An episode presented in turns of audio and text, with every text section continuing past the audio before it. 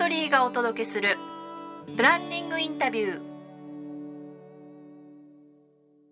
新潟市にあります SHS を運営する株式会社ツールボックスの専務白丸学さんとの第3回目のブランディング対談です。最後にこれだけお一つお聞きしたいんですけども先ほど冒頭その家具を販売してないっていう話をされてましたけどもし SHS さんが何屋さんっていうふうに問われたらどんなふうにお答えをしたらよろしいんですか、まあ、結果としては物物は売ってます。はい。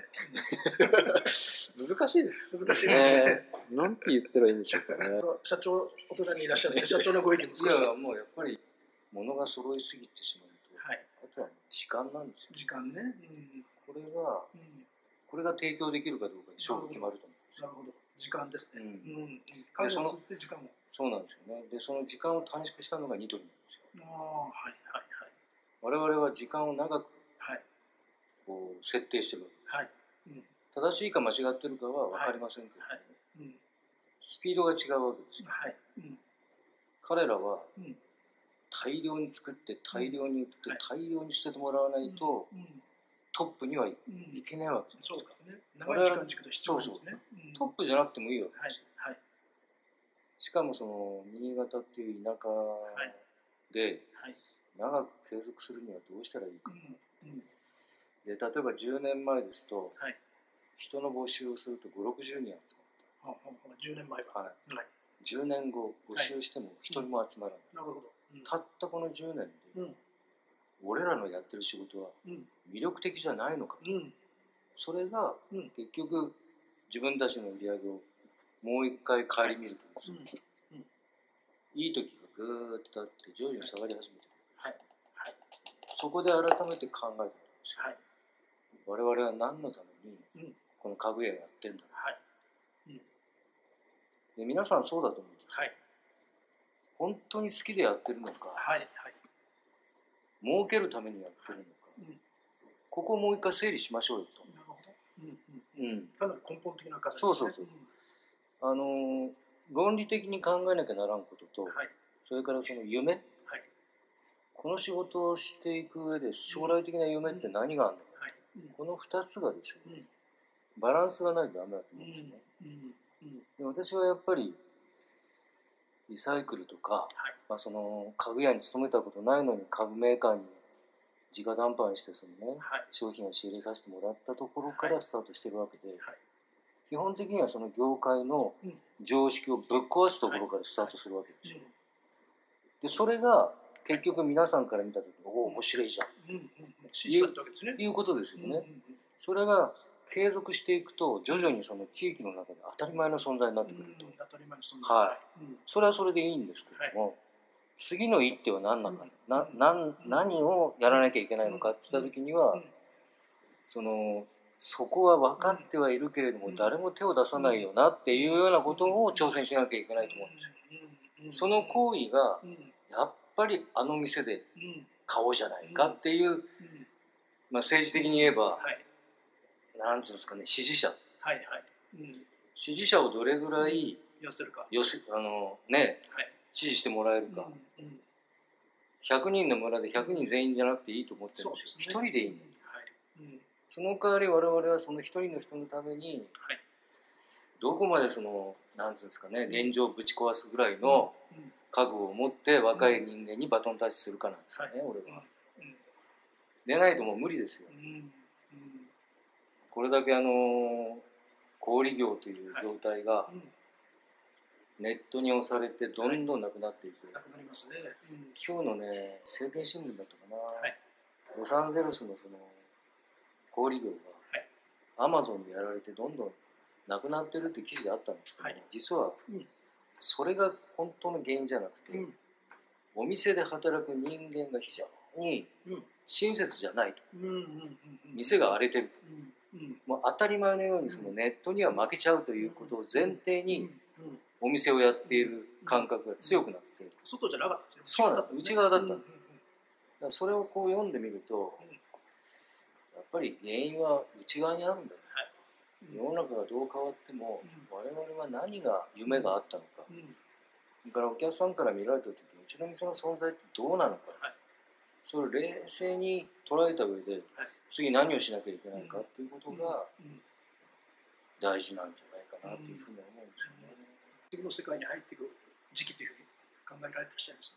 うん、まあできることって言えばどうでしょうね、うん。自然を味方につけていくっていうことをうん。徹底してやる必要があるでしょうし、うん。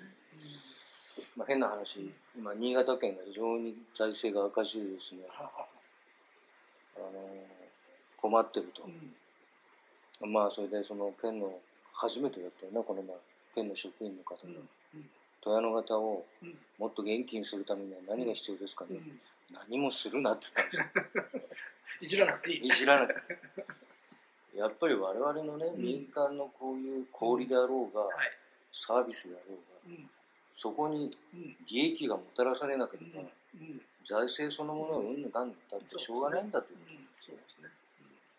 ですからぱりそのやる側もはい。ここに来たらもう一回覚悟を持ってねうん。自分の本業足元をちゃんとうん。見定めないといけないと思うんですよ。そうですねこれからどんどん楽になるなんてことないわけじゃないですか。ね厳しいことを前提にした上で今やれることは何かっていうことをうん。うん。さっきの布団屋さん布団屋さんのねはい。ああいう記事ちらっと見てもですねうん。従来の布団屋さんではない感覚があるじゃないですか。前回このアライアンスを持った石田さんですね。はい。うんだからやっぱり家具屋がなんでそんなことやるのっていうようなことがね全部地域の人たちにうん。なるほどねって言われるような行為をしないと物は売れないんじゃないですかね。ということはもう家具屋とか布団屋さんというカテゴリーはあまり意味がなないいないないですね。うん。ないと思うんですよあるいは売り方そのものも別に意味がないですね。そうコンビニだとかはい百貨店だとか無店舗だとか、はいそういう売り方の時代でもないですね。そうだとうん思うんです。うんうんでうちの社員もそうなんですけどはい経験があるからはい。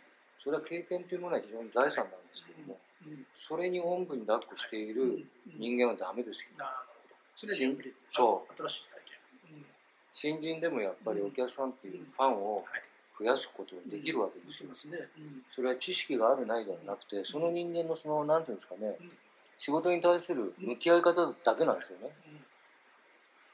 なんかこう何ていうんですかね。スキルとかねはいそういうことを言いたがるんですけどはいはいそうじゃなくて真剣に生きてればうん。誰だって心動きますよ。そこがやっぱり若さっていう部分で本来大事な部分じゃないんですかね。うん糸井重里さんがね、糸井重里さんが面白いこと言って、うんと3食ちゃんと食べて、うん、風呂にしっかり入って、夜ゆっくりゆっくり寝てるやつには勝てないって言ってるんですよ。なんか分かるような気がしませんか、うん、そうそうそう。いや本当そうだと思いますよ。うんうんそうなんですよね。技術能力じゃなくて、よく寝て、風呂入ってう、んちゃんとご飯食べてるっていう。だからさっきのねはい。活字読まないってバカかってなるんですよ。はい。はい。本が読めない人が人の心を読めるわけないんですよ。はい音だけ聞いて分かったふりするんじゃないよと。こ音にするんですけど。はい。ああそうです。いやそうだからこそねはい。やっぱり読んだ方がいいよと。おっしゃる通り。はうん、そこは大いに賛成です。い。俺いつも思うんですけど世の中こうだよねそうそうそうってやつにとに限ってはい何も生まない。うん。うん。確実にこれはやっぱり続けなきゃいけないってことは、はちゃんと一つや二つ持ってる人の方が、可能性はあると思いますけどね。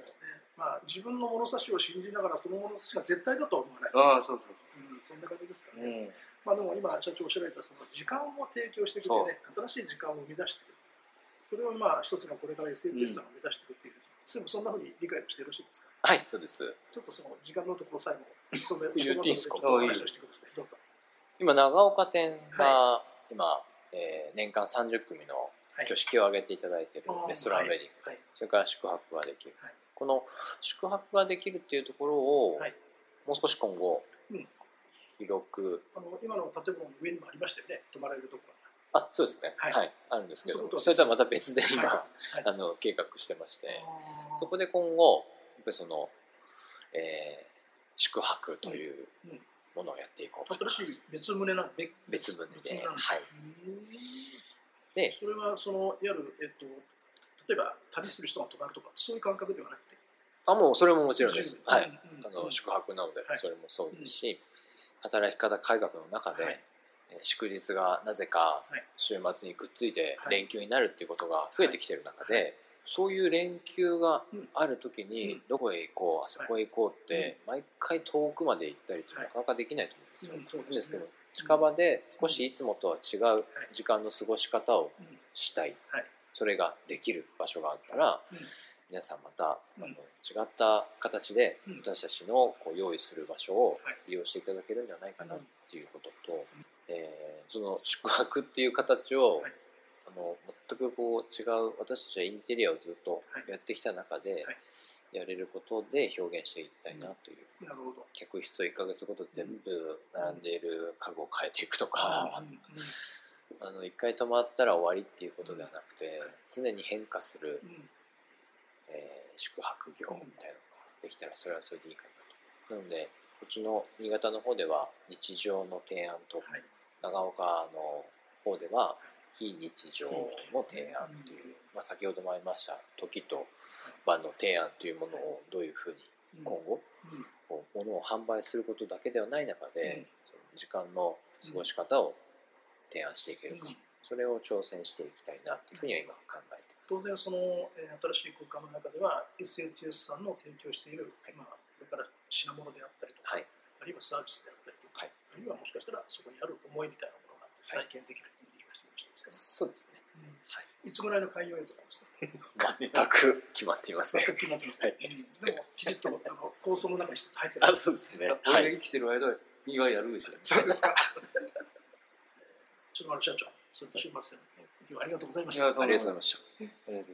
白丸専務とのブランディング対談が無事に終わりました。3回目にはね途中から白丸社長にも加わっていただきましたけども白丸社長からなぜ店をやるのか将来的な夢は何かここをもう一度問いかけることが必要というお話がありました。私たちはこれをミッションと呼んでいますがやはり在り方が問われる時代だろうというふうに思います。また専務からは対談の中で時と場の提案というキーワードが出ました。これが SHS さんのこれからのビジョンの一つです。これからの小売業のキーワードでもあるように思います。